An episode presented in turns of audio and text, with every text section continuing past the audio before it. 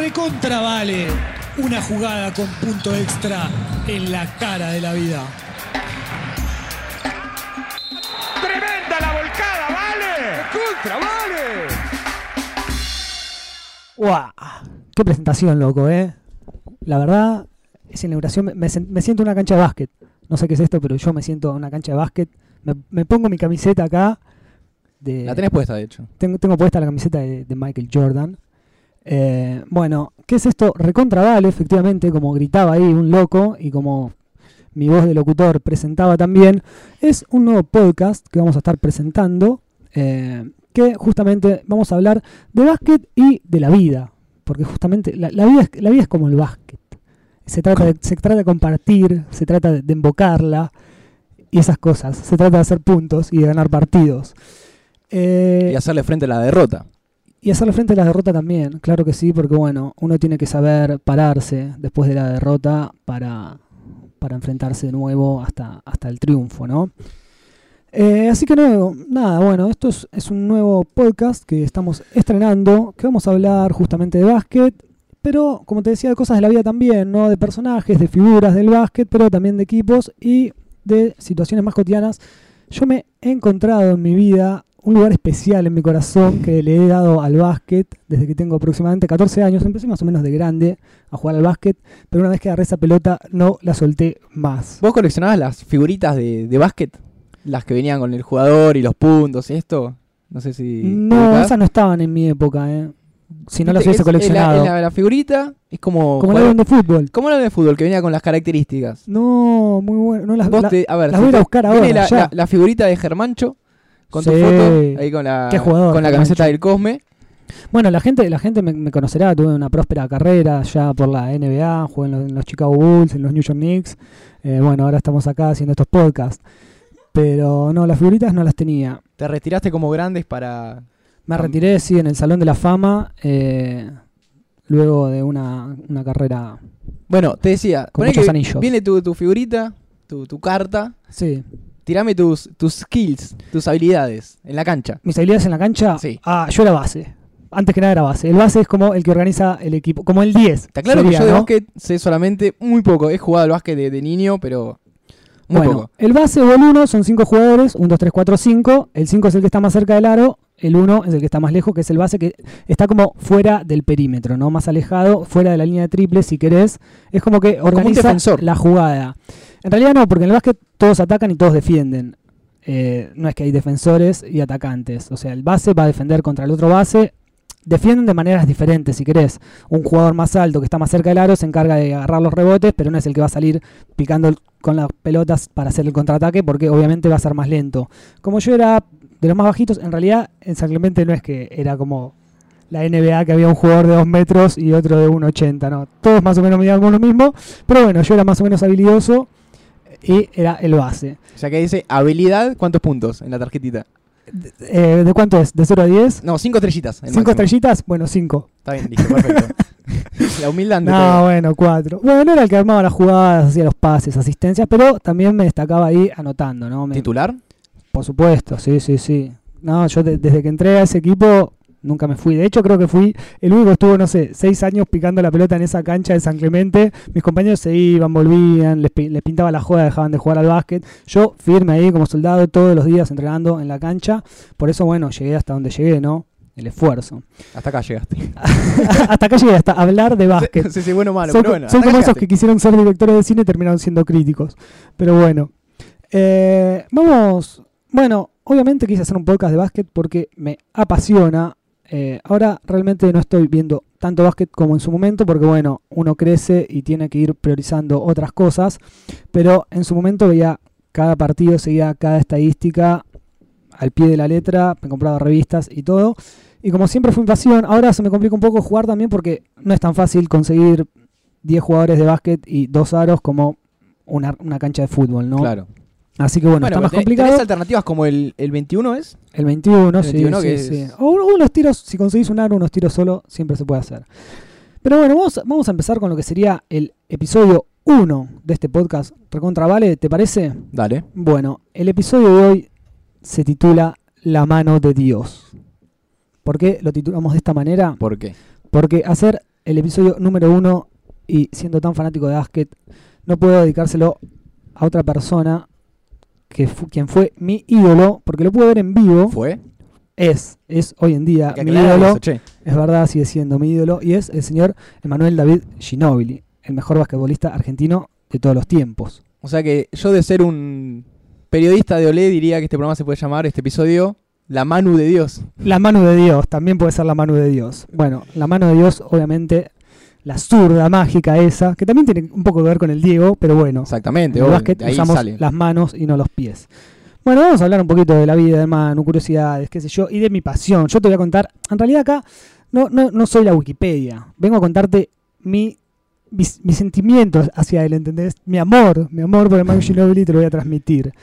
Eh, así que nada, vamos a empezar. ¿A dónde vamos? ¿A Bahía Blanca primero? Vamos a Vía Blanca, Vamos a. Bahía Blanca. Emanuel David Ginóbili nació un 28 de julio del año 1977.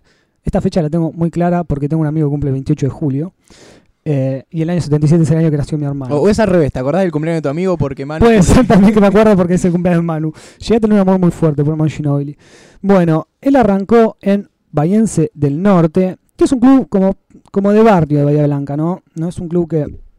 De hecho, estuvo en la primera y él descendió. Estuvo hasta, hasta 1995 en ese club. Descendió siendo un pibe, porque todavía no, no jugaba primera, calculaba, no sé, tendría 17, 18 años, qué sé yo. Eh, Manu viene de una familia de basquetbolistas, sus dos hermanos también fueron basquetbolistas, no tan buenos como él. Hay uno que sigue siendo, ¿o no? ¿No está en Europa? Eh, ¿O se retiró también? No, creo, creo que está jugando acá todavía, pero ya se debe estar por retirar porque de hecho era un poco más grande que él. Pero bueno, acá viste las tiran un poquito más porque no sé si es tanta la exigencia, si bien tenemos un buen nivel en la Liga Nacional. Eh, el Cepo Ginóbili, Sebastián, es el que eh, jugaba todavía acá, que ha jugado con él de hecho. Leandro, que es el más grande, es el que se ha dedicado a comentar. No sé si alguna vez has visto las Sí, finales sí, del sí, Manu. el El, gordo que estaba ahí comentando por el solo hecho de ser el hermano de Manu Ginóbili. Pero, Pero bueno, algo de básquet lo hacía bien, lo hacía bien, sí, él también ha jugado, qué sé yo. Bueno, como te decía, eh, arrancó jugando en Bahiense del Norte, donde descendió Manu, y ya ahí empezó como dándose cuenta de que al tipo no le gustaba perder para nada, algo que lo frustraba mucho. Fue, él arran- arrancó picando la pelota en su casa con un hombre que se llama eh, el huevo Sánchez, ¿Qué ¿Lo era? ¿Un jugador de básquet? No, no tengo idea. Yo, te yo de básquet director técnico muy poco. de la selección argentina. ¿No? Bien, bueno, y ya tenía relación con su familia, entonces le empezó a meter. Ah, en ese momento el huevo era... Claro. No, en ese momento. Después fue técnico de la selección argentina. En ese momento, si él siempre fue técnico. En ese momento, como Manu era chiquito, andaba por ahí, bueno, ya le empezó a meter tipo picar la pelotita, ta ta ta ta ta ta. Vos picala, ¿no? Bueno, Manu empezó a jugar en Madiense del Norte. Cuando empieza a ser más grande, ya para entrar en la Liga Nacional, el tipo este estaba jugando, estaba dirigiendo a Andino de La Rioja. Entonces, ¿qué le dice? Manu, vos Pandino. venite para acá. Ahí medio que se arma un quilombito porque la madre decía, no, pero el pibe, el pibe tiene que estudiar. Viste cómo son las madres. Está El pibe tiene que terminar la escuela, tiene que dedicarse a una, una carrera universitaria, qué sé yo. Bueno, se termina yendo a jugar a La Rioja, el Manu, en el año 95, 96. Y le dan, en esa primera temporada, sorprende, sorprende el pibe, ya se veía venir. Aparte, al principio era todo flaquito, bueno, sigue siendo. En la NBA, viste que los, los negros hacen tipo gimnasio, pa, se ponen, explotan. Manu siempre siguió siendo flaquito, más allá de que ganó su masa muscular. ¿no? Se va entonces a Andino, donde es elegido el mejor novato, sería, ¿no? El rookie, la revelación, la revelación. revelación, de la temporada. De ahí pasó, volvió a Bahía Blanca, pasó a Estudiantes, donde fue elegido el mejor jugador del juego de las promesas. Se hace como un juego de las estrellas, ¿viste? Pero hacen el juego de las estrellas, ponele, y de los pibes. Claro. Como hacen en la NBA, también hacen el juego de las estrellas y el juego de los novatos sería los de primer año contra los de segundo año. Ponele que en su momento creo que participó Luis Escola como jugador de segundo año. Y Manu no sé si participó, no estoy seguro en ese. Después participó el juego de las estrellas. Eso queda para más adelante. Bueno, jugó en estudiantes de, de Bahía Blanca, como te decía, y ganó también el premio de mayor progreso. Un premio O sea, que se da. El que mejor, el que arra- punta. Arrancó de ahí y decís, este pinta para crack. No, no para más, no lo para Claro, nadie. a este no lo para nadie. Bueno, ahí no ganó nada acá en Argentina, pero ya despuntó el pibe, se lo llevaron para Europa.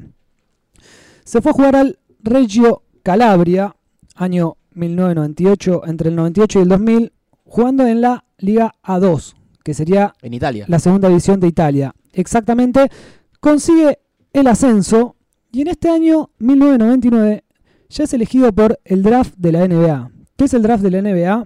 La NBA no es como el fútbol de acá, que el club que tiene guita pone la papota, compra jugadores. Está un poco más, mejor organizado para que sea más competitivo y más eh, que no haya tanta diferencia económica. Los equipos que salen últimos son los que eligen primero en el draft, que es como un sorteo que se hace de los jugadores que vienen de las universidades, ponele, ¿no? ¿Eso se, se sigue haciendo? en la- Se sigue haciendo, se sigue haciendo. Muy Después, bueno, pueden negociar, no sé, te doy la posición primera para elegir jugador, te lo cambio por dos jugadores que vos ya tenés y se hacen otros negociados. Bueno, cuestión es que en ese draft del 99 lo eligen a Manu ya para que, que vaya a jugar a la NBA, pero el tipo dice, me parece que todavía no estoy para la NBA, me voy a quedar un poquito más en Europa, soy muy pibe, quiero tener un poco más de experiencia, formarme más como jugador, qué sé no, yo. no se quiso quemar. Exactamente, no se quiso quemar lo que hizo perfectamente bien, porque ¿qué hizo? Se fue a jugar a la Kinder Bologna. Se fue a jugar a la Kinder Bologna, equipo de Italia, de la primera división, donde la rompió. ¿Qué ganó en la Kinder Bologna? Ganó la Copa de Italia del 2001. En este equipo estuvo dos años, desde el 2000 al 2002. Ganó la Copa de Italia del 2001 y la del 2002. En la del 2002 lo eligieron el MVP, que es el Most Valuable Player, el jugador más valioso de, de la Copa. Ganó la Liga Italiana, donde también lo eligieron el mejor jugador, y la Euroliga, que vendría a ser como la Libertadores, si querés, Claro. donde también lo eligieron el mejor jugador de las finales. Porque en los torneos de NBA, ponele, o de básquet, se elige como el jugador más valioso de la final. En las Olimpiadas por ahí se elige como el torneo en general, pero bueno, en estos como las finales se hacen a tantos partidos, al mejor de 7, por ejemplo, o al mejor de 5. Lo eligieron eh, el mejor jugador de las finales. Y fue también eh, elegido para los tres All-Star durante los años que, estuvo. Fue elegido siempre para el partido de las estrellas, que bueno, es ese partido de exhibición donde juegan los mejores, qué sé yo. Eh, fue elegido las tres veces. Así que ahí ya era como el Manu. Ya era conocido. ¿Ya estaba en selección ahí o todavía no? Bueno, a eso iba. Había arrancado ya a jugar a la selección. En la selección debutó en la primera en el eh, 98. Jugó ahí un par de torneos sudamericanos, saliendo campeones, qué sé yo. Pero ¿qué pasa? En el 2002, antes de irse a Estados Unidos, sucede el Mundial de Indianápolis. Sí, sí, sí. Indianápolis, Estados Unidos. Argentina tiene un equipazo, la generación dorada. El, el comienzo de la Claro, generación todavía no dorada. era fue. Todavía no Ah. la generación dorada, fue la generación de plata, esa si querés. De fantasía. Estaba Porque terminamos saliendo subcampeones en ese torneo. ¿Contra quién fue la final? La final fue contra Yugoslavia, un partido que nos robaron, pero vos ves ese partido y nos robaron literalmente. Arbitrajes que nos ha- les hacían falta a los argentinos ponerle y no las cobraban, cosas alevosísimas. Pero la gran importancia fue en este torneo, Indianápolis, te recuerdo, Estados Unidos, de local, semifinales, juega contra Argentina. Estados Unidos, desde el 92, Estados Unidos antes para las competencias internacionales presentaba jugadores de universidades Sí. porque la NBA como que tenía otras reglas, qué sé yo, entonces no estaba en acuerdo con la FIBA, con la FIBA, la Federación de Básquet Internacional, entonces como los jugadores de las universidades tenían las mismas reglas, una cosa así, podían presentar para su selección solo jugadores de universidades, porque los de NBA como estaban federados en otra en otra liga que a ellos no, le- no les incumbía. Claro, era más amateur lo que presentaban. Claro. Eh, cuando hacen en- en las Olimpiadas del 92, que se forma el primer y original único Dream Team, que fue el equipo de las estrellas donde estaba Jordan, Magic Johnson y todos, qué sé yo, bueno, como ahí cambiaron, permitieron a los jugadores de NBA que jueguen, se forma el Dream Team. Desde el 92 al 2002, el Dream Team jugó 58 partidos, de los cuales no perdió ninguno. ¿No? ¿Hasta ahí me seguís? Te sigo, son unos cuantos años. Son unos cuantos años, 10 añitos. ¿Qué pasa? Llegamos nosotros, papá. Acá, acá me sale, acá me sale el hincha. Llegamos nosotros con la generación futura dorada y le ganamos. De visitante en su cancha, un partido increíble. ¿Cómo fue eso? ¿Fue mano a mano? ¿Fue parejo? Fue mano a mano, pero en un momento Argentina ganaba por 20 puntos. A esa altura. Es bastante en el básquet. es mucho. Le veníamos matando mal, bueno, empezaron a ajustar, qué sé yo. Le terminamos ganando 87-80. Pero Un- bien, un- no fue. Un partidazo. No, no, terminamos ganando bien, tipo con los Yankees recalientes que se querían ir a las piñas, qué sé yo, todo, todo mal. Les ganamos de locales. Y ahí fue como, bueno, respeto. Acá está la selección argentina y acá está el Manu Ginobili. Si bien el Manu Ginobili, obviamente, en ese partido no fue la, la figura total, no fue que ganó el partido él solo, sino que era un equipo, Ganó el equipo. era un equipo muy fuerte, exactamente. Bueno, a partir de esto, el Manu se va en la 2002-2003. Yo ese partido me acuerdo que vi, bueno, lo vi, yo recién ahí empezaba más o menos a ver básquet, más o menos en el 2001, poner que empecé a ver básquet, toda la parte de Jordan me la perdí lamentablemente, era muy pibe. Y ahí es cuando empieza mi pasión así por el básquet. Y me agarró el mejor momento porque empecé a jugar al básquet. 2002, el Manu se va a la NBA. Entonces tenemos ahí la primera temporada. Tengo una duda con eso. ¿Ya había argentinos en NBA? Hubo argentinos antes que él. eh, estuvo el Colorado Volkowski que jugó, Ah, jugaba, jugaba en esta selección. Creo que Pepe Sánchez pasó por ahí, pero ponele que habían pasado medio de prueba, jugado un, dos partidos, no pasó nada. El Manu llegó, arrancó la temporada al principio. Igual, ¿A dónde llegó? a los San Antonio Spurs, que fueron los equipos, el equipo que lo había drafteado. Llegó efectivamente a los San Antonio. Y él nunca tímido, si bien bueno, la primera temporada no fue que la, la descoció mal, pero siempre que entraba, cumplía. Tampoco es que jugaba todo el partido, pero por ahí jugaba medio partido, 15 puntitos, 10 puntos, tranqui, pero el tipo rendidor. ¿Qué pasó? Clasifica a San Antonio a los playoffs. Eh, Viste que la NBA se juega la temporada regular, Sí. Ahora son 82 partidos, antes creo que eran 60 y pico.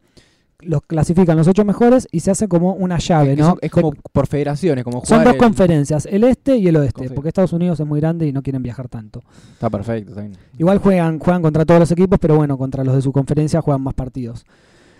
Eh, pasan a jugar los playoffs. San Antonio y ahí ya empieza la emoción. Le ganan a los Lakers con el Manu que ya empieza a mostrar, si bien no era el líder del ¿Estaba, equipo, ¿Estaba Shaquille O'Neal en esa época? Estaba Shaquille O'Neal, justamente hoy me estaba acordando de eso. Tipo, a Shaquille O'Neal, un par de momentos le pinta la cara, tipo que el gordo queda mirando así para cualquier lado. Y los Lakers venían de ser campeones, o sea, habían sido los campeones anteriores, tres años anteriores. Los tres años habían ganado los Lakers, venían de tres campeonatos consecutivos. Los agarran los Spurs, les ganan. Fue, fue tipo épico, épico todo eso. Le ganaron a los Dallas, que también tenían un gran equipo con el alemán Dirk Nowitzki, no sé si lo conoces.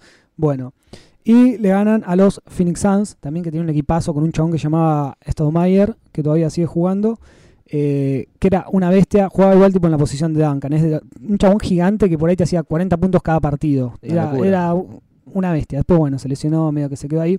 Y llegan a la final contra los New Jersey Nets, que eran los de la otra conferencia, porque al final se, encuent- se encuentran tipo en cada llave. Las llaves también son por conferencia. Claro, se cuentan lo- los mejores. Y al final se encuentra el mejor de cada conferencia. Y prácticamente le, le rompen el culo. Se juega el mejor de 7, el primero que gana cuatro partidos. La serie igual fue más o menos pareja al principio. Ganó los Spurs, ganaron los Nets, qué sé yo, 2 a 2. Terminó ganando 4 a 2 los Spurs. Y ahí el Manu ya la empezó a romper un poco más. El mejor jugador de todas maneras fue Tim Duncan. Todavía no era titular en el equipo. Pero iba a no era titular, sumaba- pero, no era titular, minutos. pero jugaba los mismos minutos que el titular. Es que en realidad la titularidad en el básquet, los titulares son los que terminan jugando los partidos, Los que definen. los que definen, o sea, los que juegan el último cuarto, no los que arrancan el partido. Si querés llamar los importantes, titular sí, titular es el que sale desde el principio, pero los importantes son los que terminan los partidos. Y bueno, el Manu la rompió, me acuerdo tener un póster que había salido de Nolé, que sería como dos, cuatro hojas de diario, ponele. El O sea, el el diario abierto y abierto, sí, Claro. desplegado. Tenía un póster de Manu ahí haciendo una volcada, pegado en mi pieza con Jason Kidd ahí, que era el base del otro equipo, eh, mirándole la cara. Fue increíble. Muy épico. Bueno, la- al próximo año no le fue tan bien. 2004. No pasó nada con los San Antonio. ¿Pero qué pasó? Atenas, papá. Eso es las Olimpiadas. Las Olimpiadas. Grecia.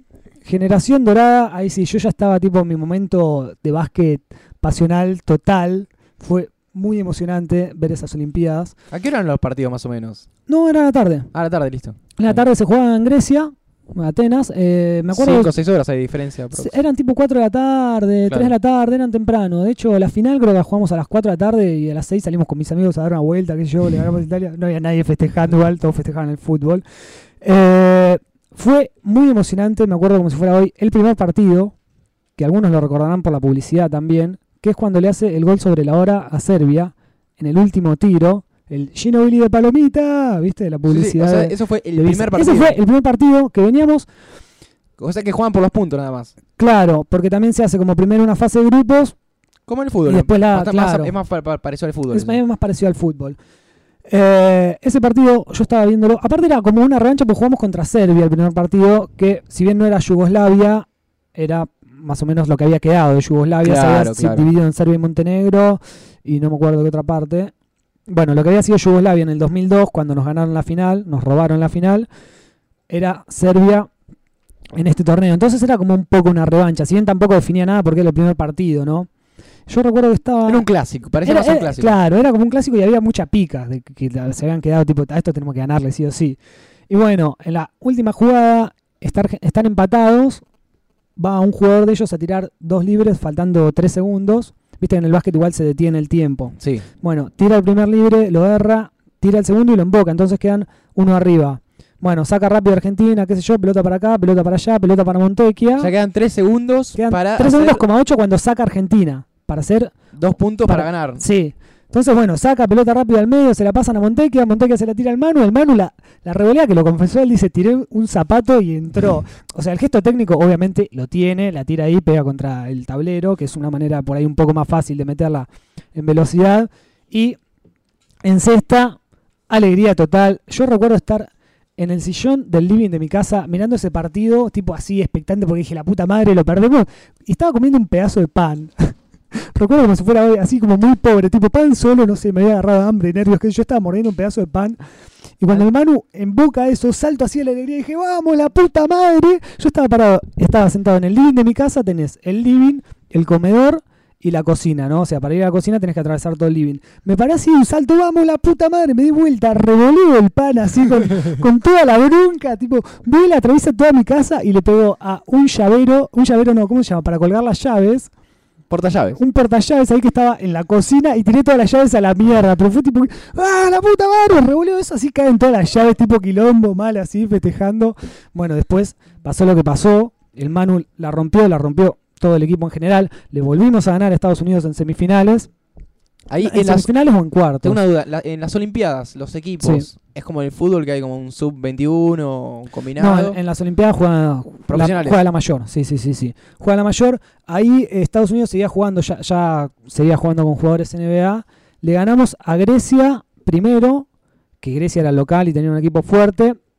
Primero le ganamos a Lituania en realidad, un partidazo también tenía un equipazo. Después le ganamos a Grecia, le ganamos a Estados Unidos y la final contra Italia ya fue un chiste, le ganamos como por 16 Me puntos. acuerdo con la invasión de Eh, cancha. que ya- PPP, sí, sí, ir, ya, está, ya está, terminemos todo. Bueno, la generación dorada quedará para otro momento, pero el Manu obviamente fue elegido el mejor jugador del campeonato, elegido en el equipo como el mejor equipo, del equipo ideal, sería, viste que hacen los cinco mejores jugadores Sí. en cada posición, que yo, el equipo ideal. Bueno, pum para arriba, ahí ya la estaba rompiendo. Empezaron a salir los libros del Manu. Mi hermano me regaló uno que se llamaba Mundo Manu, donde tenía toda la bio. Eh, bueno, después de este campeonato el Manu vuelve al 2005, el 2005.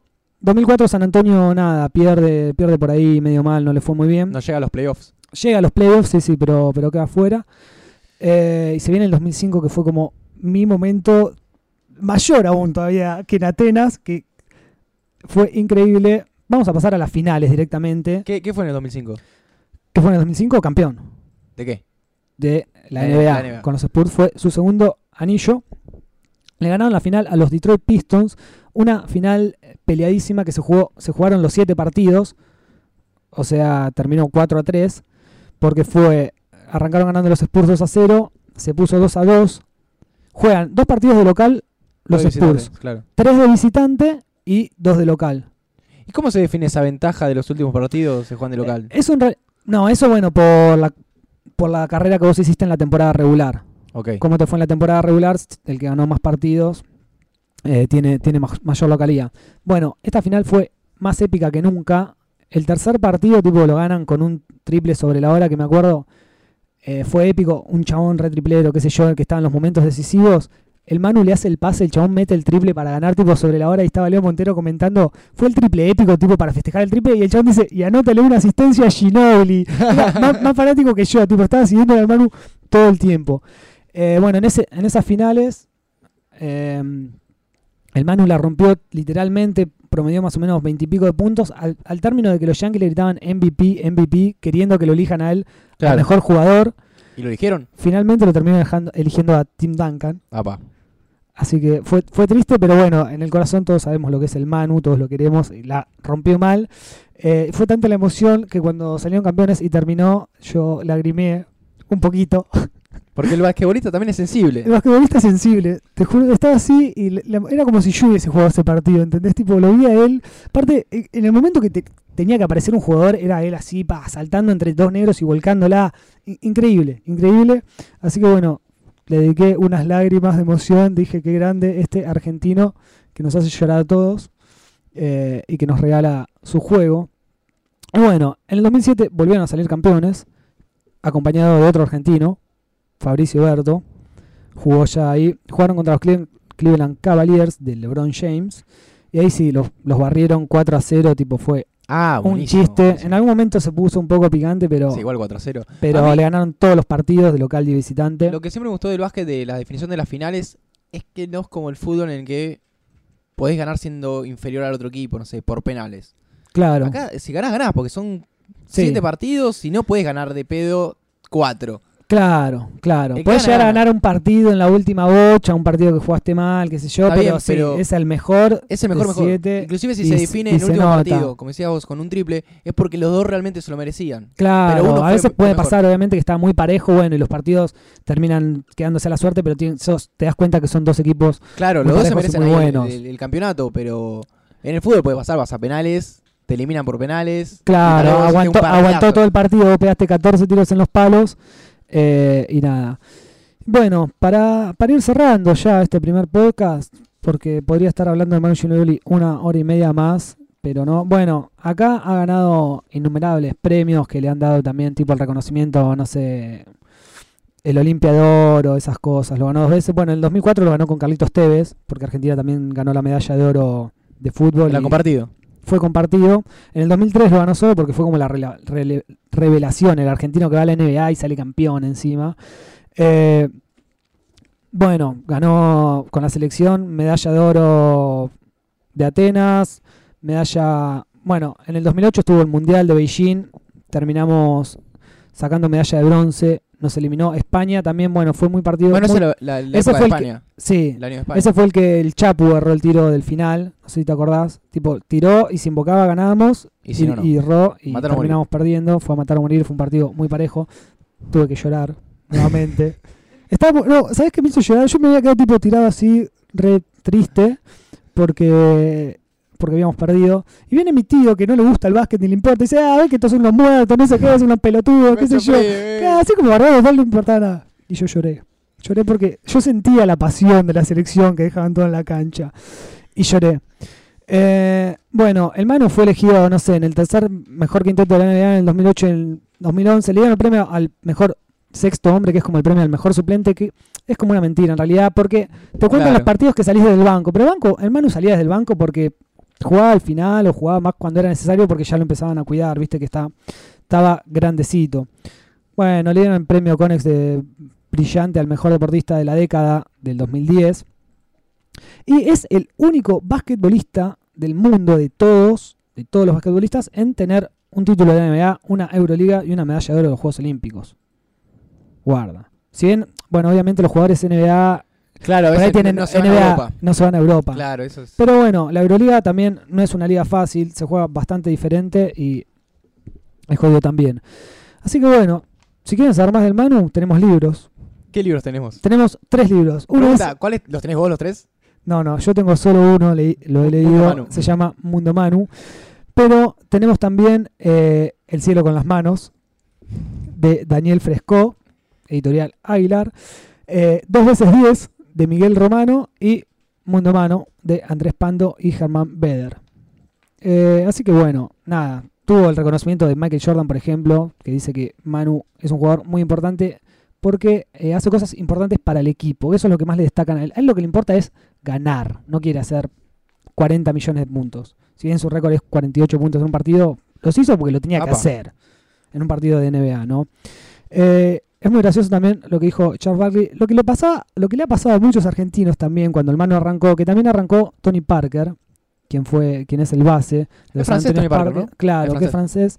Eh, Y era como muy criticado y siempre se discutió si era mejor el Manu o mejor Parker. Parker era como más, más revoltoso y se mandaba más cagadas, el Manu siempre como más inteligente.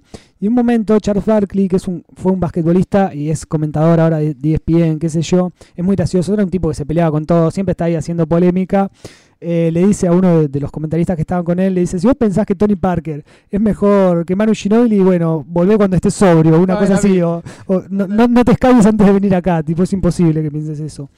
Eh, así que nada, bueno, esta, esta fue, este fue mi podcast sobre el Manu Ginobili, sobre Recontravale, ¿no? Te- tenemos que explicar por qué el título Recontravale. ¿Por qué? El- Que que apertura- nombre a este podcast, en la apertura no lo dijimos. ¿Por qué? Bueno. en la apertura suena algo, alguien Suena algo ahí, es, es una frase conocida de un relator argentino de básquet que se llama Fabián Pérez, que bueno, en básquet cuando uno hace un punto y le hacen falta, tiene un tiro extra. Entonces hay un comentarista que le pregunta, ¿vale? Como, ¿vale ese punto? Recontra, vale, y hay falta, le dice el otro. Eh, así que nada, este fue nuestro primer podcast sobre básquet llamado Recontra Vale. Eh, así que nada, espero que les haya gustado. Yo lo, lo disfruto bastante. Disfruto bastante hablando de básquet. ¿Qué te pareció, Andrés?